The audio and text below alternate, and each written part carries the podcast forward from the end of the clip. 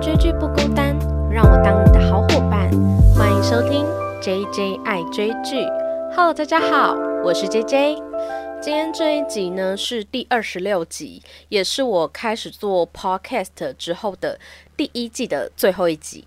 诶，想不到吧？我其实是有在算的哦。我本来开始做 Podcast 之后呢，其实我给自己一个期限，因为我不确定这件事情能不能够成功嘛，所以我当时给自己的一个小小的目标呢，就是我至少做完一季，那这一季里面我也要一周双更这样子，然后不能停。对，所以我自己对于我自己能够达成这个目标呢，也算是蛮意外的，就是 而且我其实比我自己想的还要投入在做这件事情。其实有很多事情啊，一开始都是因为一个兴趣，然后你给自己一些微小的目标，那件事情就会默默的，就是做下去。那其实要做第二十六集前呢，我其实一直都有在想说，哪一部剧呢最适合拿来当我这一季的结尾？那最近正好就是有一部日剧叫《喜剧开场》，它刚完结。那其实它在播出的时候，我其实是没有太注意到它的，因为最近很红的很多啊，像是我上一次做的离婚活动啊，还有打扮的恋爱是有理由的，或是大豆田和他三个前，其实这些日剧都非常红，以至于我到它完结之后我才知道，然后我就一点开来的时候。不得了！我本来以为它是一个快乐的剧，毕竟它叫喜剧开场嘛。结果从第一集就开始哭了。如果有看过这一个的观众啊，我想大家大概十集有八集里面都在哭吧，因为我觉得它完美的去表达各个时代人的这种迷惘跟对于梦想的感受。我本来以为它是一个追求梦想的剧，但看到后来才发现。原来它是一个在教你如何跟梦想道别的剧，我就想说，天哪，这也太符合我最近的心境了，太适合拿来放在我第一季的最后一集了吧？所以我就马上选定这一个来当我最后一集。但是，但是大家不用紧张哦，我还没有要停更，但是在做完第一季之后啊，在第二季开始前，我觉得我需要小小的休息一下，所以。在这一集之后呢，我应该会有一到两个礼拜是不会更新的。但是这不更新不代表我什么事都不做，就是我会好好的规划第二季有没有需要什么样的改变，然后顺便来就是看一些我自己真的好想看的剧，然后可不可以录一些存档这样子。其实我的节目是没有存档的，所以。其实本来是有的，但是后来就为了追一些最新的剧啊，然后我就开始非常的赶，然后我觉得没有存档这件事情，其实让我有点疲累啦。对对对，我常常就是在前一两天我才把这个东西看完，要上架前一天才录才剪，其实很疯狂，对不对？而且我其实是有工作，我下班时候才回家做这件事情，所以其实体力上面也是有点疲累。我觉得我需要一个。短暂的休息来调整一下我的步调。这一集 podcast 后面我会稍微聊一下为什么这部剧它表达了我的心境，还有为什么我会想要休息一段时间。对。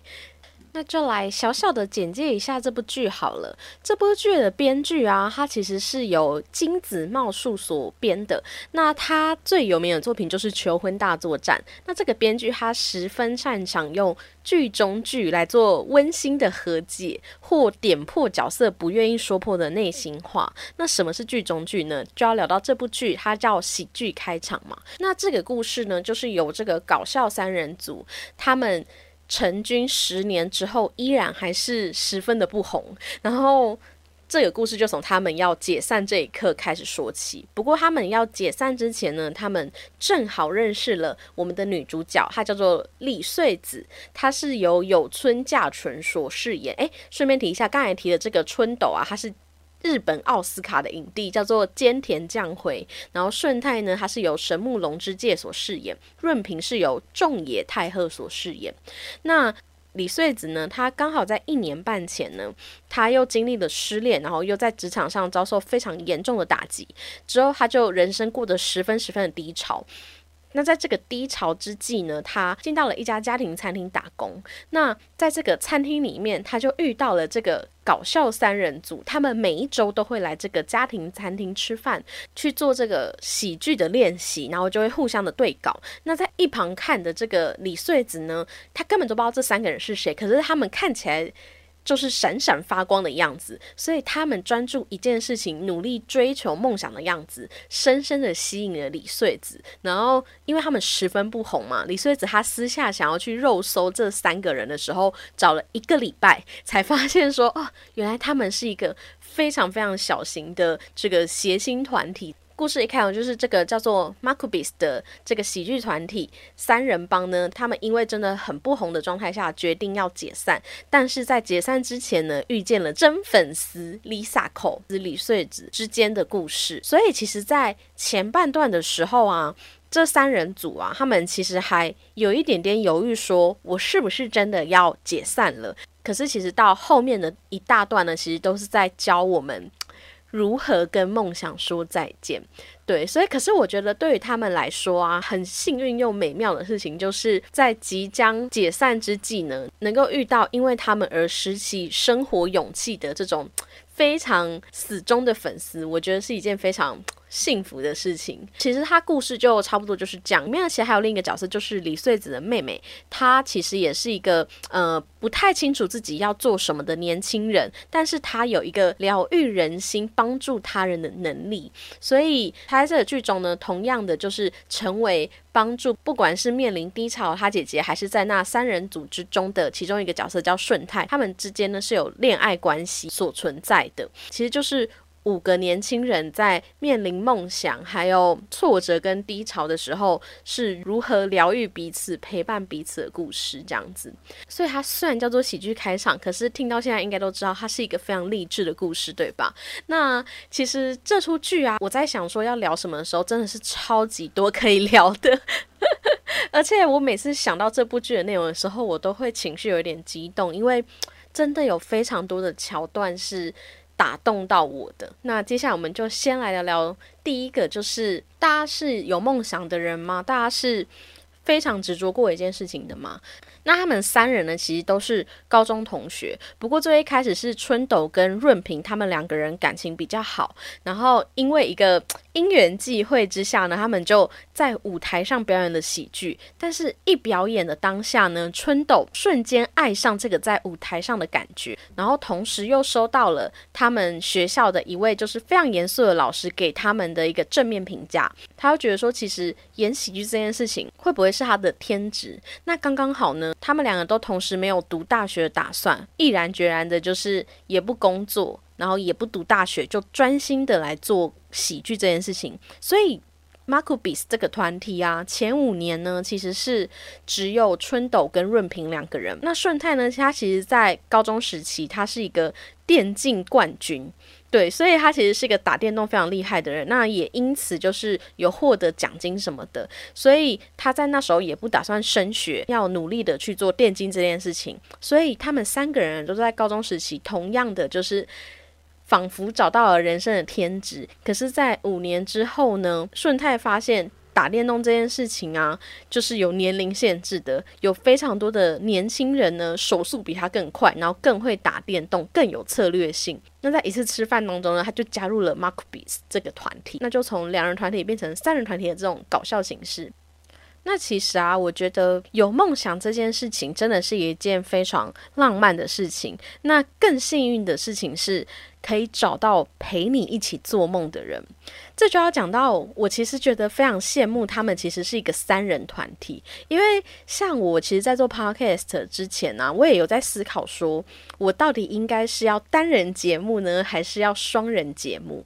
那其实，在 Podcast 这个平台上啊，以双人对谈还是为主流多一点点。而且我自己其实也蛮喜欢双人对谈，所以我有几集啊，都找一些我的朋友来跟我一起聊，因为我喜欢有不同的观点去做碰撞这件事。但是如果要找到一个合适的可以跟我一起搭档做主持人的，我觉得没有这么容易。我看到 Markubis 是三人团体的时候，我都觉得好浪漫、好幸运，就是人生最。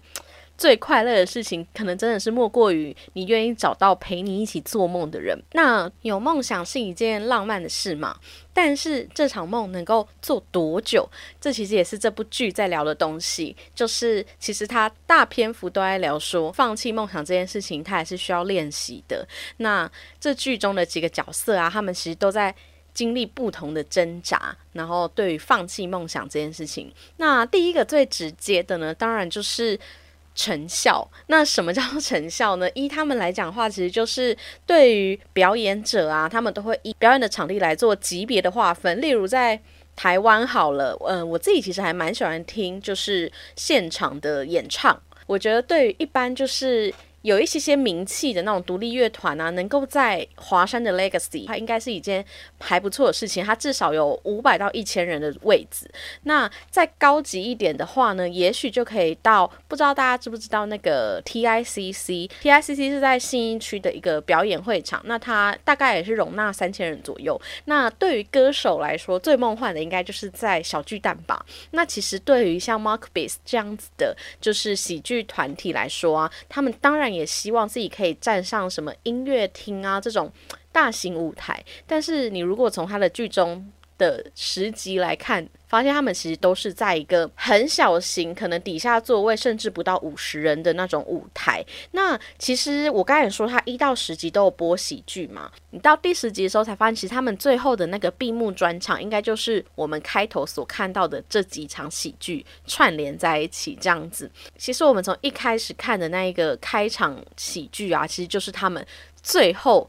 毕业的那一个闭幕专场的喜剧表演，这样子，一个就是最直接的，对于他们来说，他们十年了，那还是只能在这样子的表演场地，然后。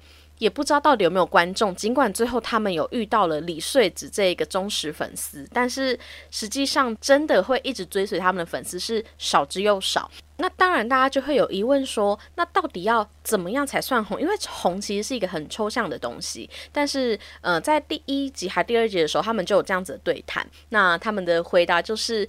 当然是不需要打工，然后靠搞笑就可以赚钱过生活。我觉得这真的是所有可能译文工作者或创作者的梦想吧。就是我可以做我喜欢的事情，同时这个东西也可以养活我。那就来到了第二点，其实他们的成绩也不是没有，就是在这种不上不下的状况下是最难放弃的。就像前面讲的，其实他们当搞笑演员也不是没有收入啊，也是有，但是就是非常的。薄弱不只是收入的问题，第二个是他们的年纪也到了。嗯，他们当初组团的时候应该正好就是十八岁，那后来十年过后呢，应该就是到了二十八岁了。那二十八岁在一般。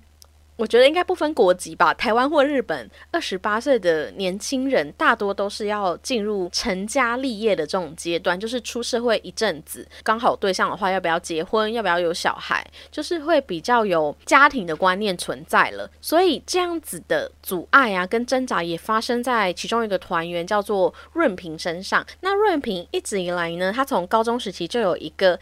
女朋友，而且他女朋友长得超漂亮，一直以来都默默的扶持他们这个团体。他虽然没有到场去看过他们表演，但是他一直以来都努力的去支持润平想要做他想做的事情。尽管他女朋友其实从十八岁到二十八岁期间，其实发生了非常多的变化，也因为她长得很漂亮嘛，所以她当然一定也不乏追求者。那除此之外呢，他的角色设定其实是他在一个很有名的大公司上班，也都时常在面对社会精英们。所以在润平身上呢，他其实开始也在思考说，他的女朋友跟在他身边辛苦这么久，他是不是不应该再继续任性下去？他是不是可以考虑，因为他们家刚好是开酒铺的，那他要不要继承家业这件事情？所以在面临这种二十八岁这种。也是不上不下，然后自己的成绩也是不上不下的年纪的时候，我觉得这种状况是最难选择要放弃。尤其在最近的时候，他们又遇到了自己真的有忠实粉丝这件事情，对，所以他们面对的这种挣扎，除了在家庭方面，他们也是有一定的支持者。这个支持者当然是不止包含是女主角，还有他们各自的家人，虽然。有时候不能谅解，但是大部分的时候都是很支持他们的。尤其是他们跟他们的经纪人有一段对话，我觉得那个是最能够表现出他们挣扎的那种心情。就是那个经纪人说，现在很红的谐星没有例外，都是从撑不下去的困境咬牙拼到现在，所以现在正该是你们忍耐的时候。他们有这段对话的时候，是他们已经在。表演的现场宣布说他们要解散这个团体，那经纪人居然不知道。经纪人知道的时候呢，就是也是希望他们可以重新考虑。那其实经纪人的名字叫做楠木先生，饰演他的这个中村伦也啊，他其实也是一个日本演员嘛。那他的个人背景呢，其实也是默默努力了十几年之后才。爆红的，他在这十几年之间呢，其实都是靠演舞台剧去累积自己的实力。那刚好有了一个幸运的机会，所以才爆红。所以我觉得，当这个演员来演经纪人这个角色的时候，告诉他们这段话，特别的有另一番风味啦。是这个演经纪人的这个演员的真实经历这样子。第三个就是刚才提到的年龄嘛，就是他们刚好到了二十八岁这个界限呢。那他们最初会成团的时候，其实是受了他们当时的老师非常大的鼓励，甚至他们这个团名的由来啊，也是取自于他们老师的名字。他们在面临解散的时候呢，也特别的去找了自己的老师出来说：“老师，你觉得你看了我们十年，我们要不要继续这个团体下去？”原先他们一直以为鼓励他们来做这件事情的老师，应该会鼓励他们继续做下去。结果没有，老师马上说：“我觉得你们放弃比较好。”可是原本觉得老师讲的有点太直接了吧？但是其实我觉得老师就是因为站在他们身边，默默看了他们十年。其实一方面虽然很支持他们，但是同时也很心疼他们。而且他讲出了一句名言，这句名言真的是非常深植我心。就是他说：“比起十八岁。”二十八岁后的痛苦是不同次元的，就是他们十八岁呢还有追梦的可能，追梦的价值。可是二十八岁之后，就像刚才提到的，会面临成家立业的问题，会有更强大的社会观感压在他们身上。二十八岁如果再花个十年去追这个梦想，等到三十八岁了，他的人生也许就真的很难再进行别的转职，或是做别的可能性。所以在 Marcus 身上，其实就会看到他们三个人对于梦想是有非常多的挣扎，而这个挣扎呢，其实我觉得你的人生中，只要曾经有过目标，或是有过执着于某一件事情的话，你应该都会很有共鸣。接下来我们就可以再聊到第三个点，就是。放弃梦想这件事情是不是就是一种失败？虽然他们三人组啊，最后决定放下梦想，也做了这个决定了，可是他们在内心里其实都会开始怀疑自己：说我放弃这个梦想啊，会不会否定我？前十年所做的努力，那其实，在其中一场戏，就是春斗跟顺泰啊，他们一起到了这个老师家烤肉。这个老师的儿子叫太一，然后太一呢，就是问了类似他们这个问题：你们放弃这件事情，不就是代表失败吗？所以这件事情，其实在他们心中，当然不认为自己是失败，他们一定认为这十年他有留下来什么。可是以客观或是社会观感来看的话，他们的成绩其实是非常的低落。那这其实就要提到他们后来呢，春斗跟李穗子啊，有一场戏，就是在春斗的心中，他一直在想说，努力这件事的定义到底是什么？那努力一定会有回报吗？李穗子啊，他其实是前面提到的，曾经是一个非常非常努力的年轻人，但是在工作跟爱情中遇到非常大的挫折之后，他就整天把自己关在家中，然后非常低潮过生活。但是当春斗啊问他这个问题的时候，李穗子却回答他说：“他人生有一个辉煌时期，就是他在高中时期曾经是花道社的社长。他因为这个花道社啊，曾经得过全国的第三名。当下他还是学生的时候，他其实非常的气馁，他甚至觉得为什么他这么努力，只得了第三名。”他并没有看到，其实他的成绩对于很多人来讲已经是非常厉害了。那在他面临这个人生的低潮期的时候，他到了刚才提到的家庭餐厅打工。他最快的瞬间就是有一天有一个双胞胎的姐妹来到他们的餐厅，然后他们看着就是旁边的一盆花，问李穗子说：“哎，这是什么花？”没想到这八种花李穗子都认得，所以他在那一刻突然发现说。当年小小的他，认真学花道的他，居然在这么多年之后，当有人问起关于花的问题的时候，他还是可以侃侃而谈，甚至让他带来非常大的成就感。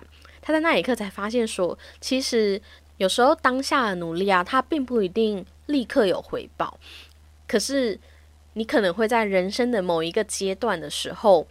你会突然看见，原来你过去的累积都不是白费。大家不知道有没有听过，贾伯斯曾经在史丹佛大学有过一个演讲，然后他提出来第一点就是，人生其实是有一个点线面所组成的。我们在经历人生的阶段的时候，我们会，例如在大学时期做的某一件事情，或是出社会的时候做的某一件事情，或是小时候做的某一件事情，你在做的当下，你其实没有太大的感觉，可是。人生在某一刻的时候，这些点会突然连成一条线，然后当这些线全部连在一起的时候，越来越多的时候，也许你就可以描绘出你理想工作，或是理想生活，或是天职的样貌。所以，其实努力这件事情，它到底需不需要靠成果来定义？我觉得这是很难的事。我们。如果要说我在录这个 podcast 啊，没有在在意数据这件事情，或是排名这件事情，真的是骗人的。就是 因为这些东西其实都是我努力创作的心血。我当然当然希望能够遇到懂他的人，那这个人当然越多越好，对吧？但是如果真的就也没什么人听的话，当然心里会失落。但是我的话，其实我会转念去想说，我在做这一集的时候，我有没有尽力？我只要尽了全力，那这些成果我只等待一个理解他的人出现就好了。我觉得这种东西其实就是一种频率啦，就是非常感谢现在有在收听我这一节的听众，你们可能也不小心有对到我的频率，所以你才愿意从。一开始听到现在，那非常感谢你们的收听。所以努力这件事情，它到底是不是一定会有回报？我觉得是有的，只是你不知道那个回报是用什么样的形式来到你的面前。那第四个呢？其实我就想要来聊说，其实我觉得这部日剧啊，喜剧开场。它非常非常切合现在是毕业季的状态嘛，就是很适合对于人生好像有一些目标，然后想要去追梦，或是有一些在目标上遇到迷茫的年轻人之外呢，其实我觉得创作者们来看这部剧的话，应该也深有同感。其实我在里面，我其实是非常喜欢李穗子这个角色，因为我觉得我的个性其实跟李穗子有一点像诶。好像有点认真的感觉，对不对？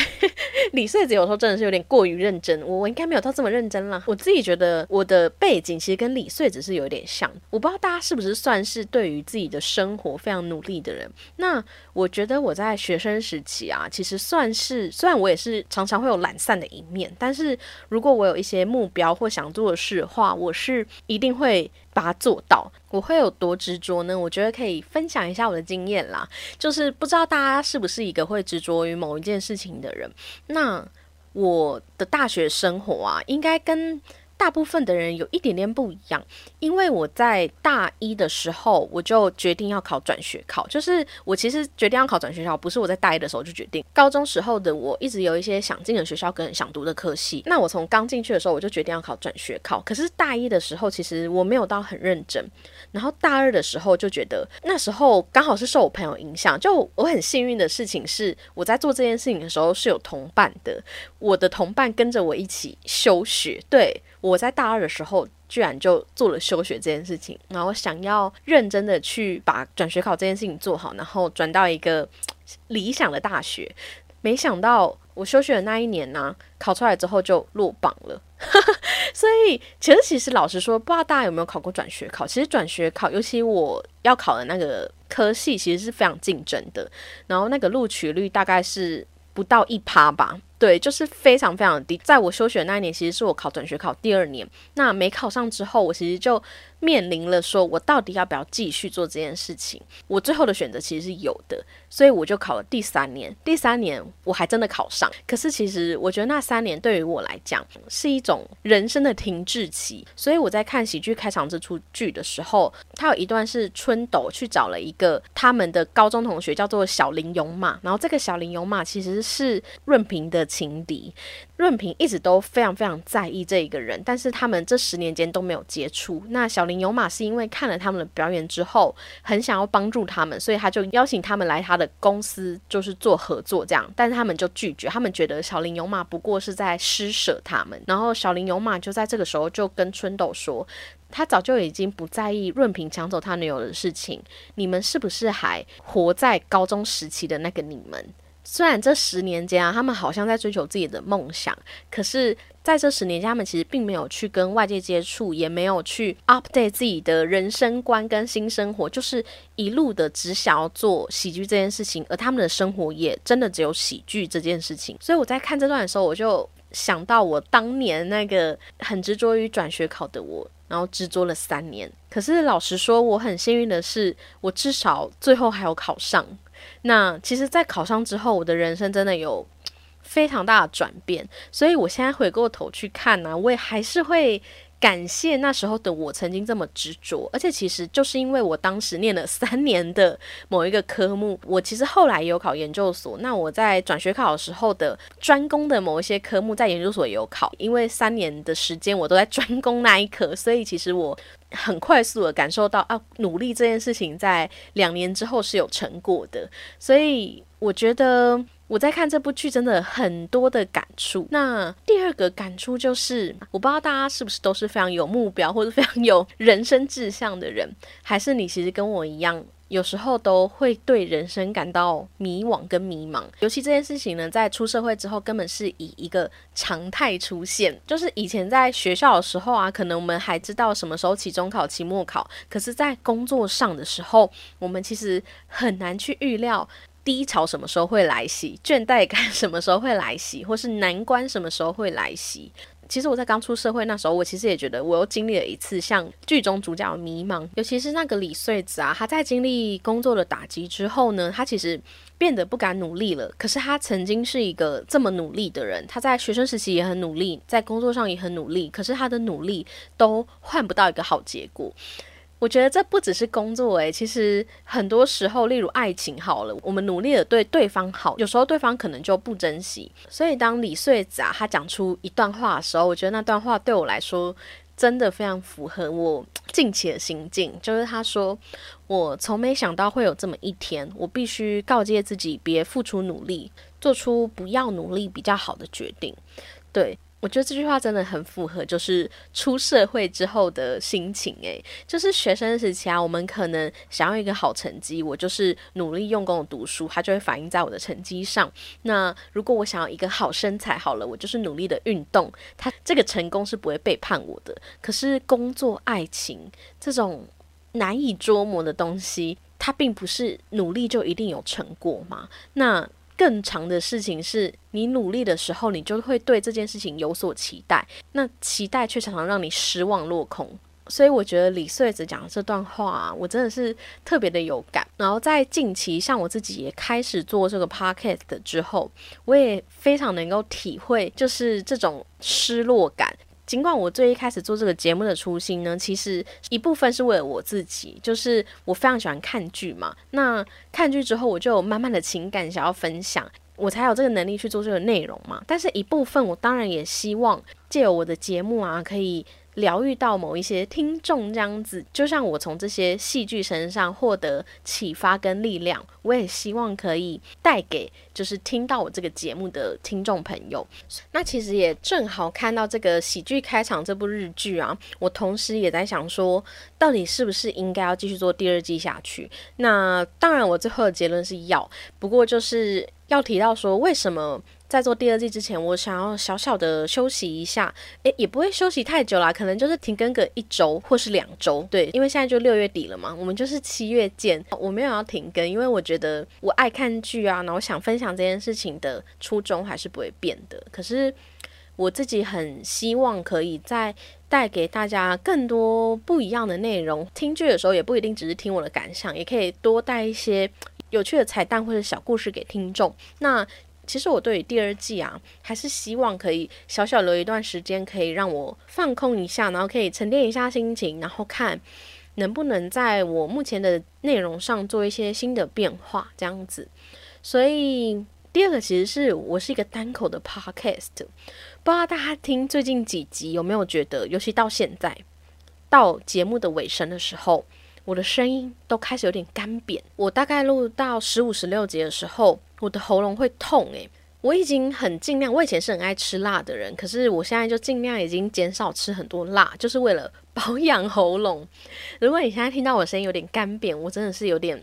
我的我的喉咙真的不行了，已经讲了一个小时。你到时候看到这个节目应该不到一个小时，但是我通常啊都要录到快一个小时，然后再慢慢的剪掉一些讲废话的片段。所以其实对于我来讲，就是我想要 留一两个礼拜保养一下我的声音。那其实我觉得《喜剧开场》这部剧啊，我真的特别想要献给，如果你也正好是创作者，不管你是创作 Podcast 或是。社群平台，IGFB 或是 YouTube，或是爱写文章，或是在你的工作啊生活中，你热爱创作的话，我真的觉得《喜剧开场》这部剧真的可以献给所有的创作者，大家来看应该会特别的有感觉。我自己希望也可以像 Mark b i s 一样，就是为自己的梦想设下界限。如如果真的到了。非常挫折低潮的时候，我也可以有勇敢说再见的勇气。那当然，当然希望就是不要有这一天。我当然希望可以一直有源源不绝的创作能量，然后能够一直分享给支持我的听众。最后呢，我就想要分享一句这个春斗对李穗子这个忠实粉丝说的话。如果啊能在一百人面前表演，绝对会很开心。但是如果有一个人愿意来看我一百次的演出，我也一样高兴，说不定还能够更感动。只要知道有一个人有用心在欣赏我们的演出，对我们这样的来说就是努力的动力，能让我们觉得一直以来的努力都没有白费。我也想把这句话献给此刻正在听我 podcast 的听众。真的，你们不知道，你们点下这个播放键对我来讲的意义有多大。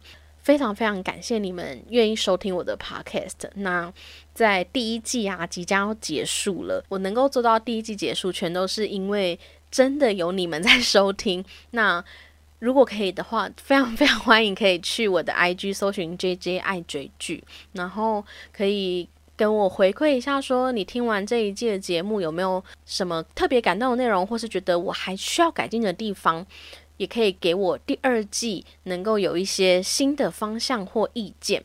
那。非常非常感谢你们，谢谢你们发现我这个 podcast，谢谢你们愿意收听。那我们第二季再相见，我大概会休息个一两个礼拜，我自己希望是一个礼拜啦。那在这一个礼拜之内，我会努力的去思考有没有更好的内容可以呈现给大家。那。